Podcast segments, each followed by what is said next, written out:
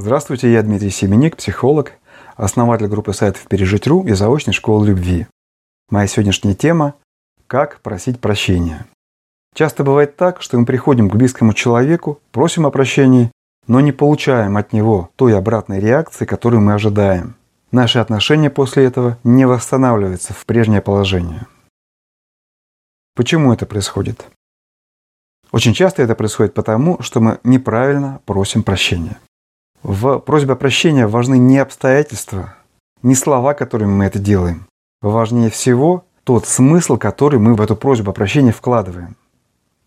Сейчас я рассмотрю три наиболее типичных смысла, которые вкладываются в просьбу о прощении. Буду говорить о смыслах, не о форме, не о словах, а именно о том, что мы при этом на самом деле думаем и чувствуем.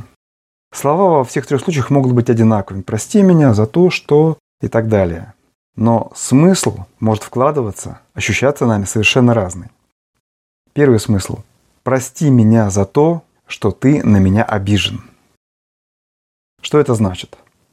Это значит, что мы, по сути дела, всю ответственность за обиду взваливаем на того человека, к которому мы пришли. Мы сознаем его негативные эмоции в наш адрес, но мы не видим причины этих эмоций в себе либо мы считаем где-то в глубине души свое поведение, в общем-то, правильным. Проблема вся в нем, и чего он там обиделся, непонятно. Такая просьба о прощении не будет иметь положительного результата, потому что за этой просьбой нет любви, нет интереса к человеку. Если мы любим человека, то нам интересно понять, почему он переживает, и что мы можем сделать, что мы можем изменить в своем поведении для того, чтобы это больше не произошло, чтобы этого не повторилось. А такой подход «ты обижен, ну прости, я хочу, чтобы ты меня простил, просто для того, чтобы ты снова ко мне хорошо относился». В этом нет любви, и положительной реакции на такую просьбу о прощении не будет. Второй вариант. «Прости меня за то, что я такая». Что это значит? Это значит, что я осознаю себя неким неизменным таким вот существом, что я просто-напросто не хочу меняться ради тебя, чтобы тебе было хорошо. Я вот такая, да, я, может быть, и могла бы измениться, но я не считаю нужным что-то менять для того, чтобы ты перестал периодически испытывать вот такие негативные эмоции. Есть ли любовь за такой просьбой о прощении? Конечно, любви настоящей здесь тоже нет, и поэтому положительной реакции и на такую просьбу о прощении тоже не будет.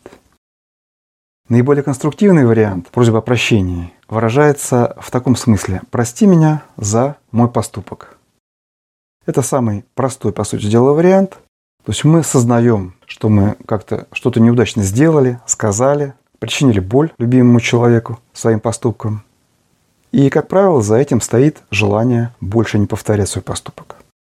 Да, бывает так, что человек раз за разом делает одно и то же, извиняется, но по сути дела это получается второй вариант. Прости меня за то, что я такая или за то, что я такой. Да, я вот такой, я так вот поступал и буду поступать, а ты меня прости. Просто потому, что мне хочется, чтобы ты меня простила, снова начала проявлять любовь ко мне. А третий вариант подразумевает, что мы видим порочность своего какого-то поступка и хотим исправиться для того, чтобы наш любимый человек больше не испытывал таких негативных эмоций и чтобы наши отношения с ним не страдали. В этом случае можно ожидать позитивную реакцию на нашу просьбу о прощении. То есть мы должны очень четко осознавать, с чем мы идем. Мы идем просто с желанием, чтобы нас снова полюбили, чтобы нам снова улыбались и нас, э, к нам проявляли тепло и ласку. Или же мы действительно осознаем в своем поведении некую ошибку, некий недостаток, хотим исправить это ради счастья близкого человека. Это принципиально важный момент. И не нужно думать, что мы сможем скрыть суть своего отношения за формой слов. Мы подбираем какие-то, может быть, слова и надеемся, что человек не поймет, что в нашей душе. Но надо понимать, что человек, даже если он и не очень развит, что если он даже глуп, в вопросах любви, в вопросах отношения к нему, всякий человек очень чуток и довольно четко понимает, с чем к нему приходят и что стоит за нашими словами. Обмануть нам никого не удастся, и наш дар просьбы о прощении, наш этот маленький подвиг просьбы о прощении должен быть искренним, и за ним должна стоять любовь. Тогда и результат будет тот, которого мы ожидаем, результатом тоже будет любовь.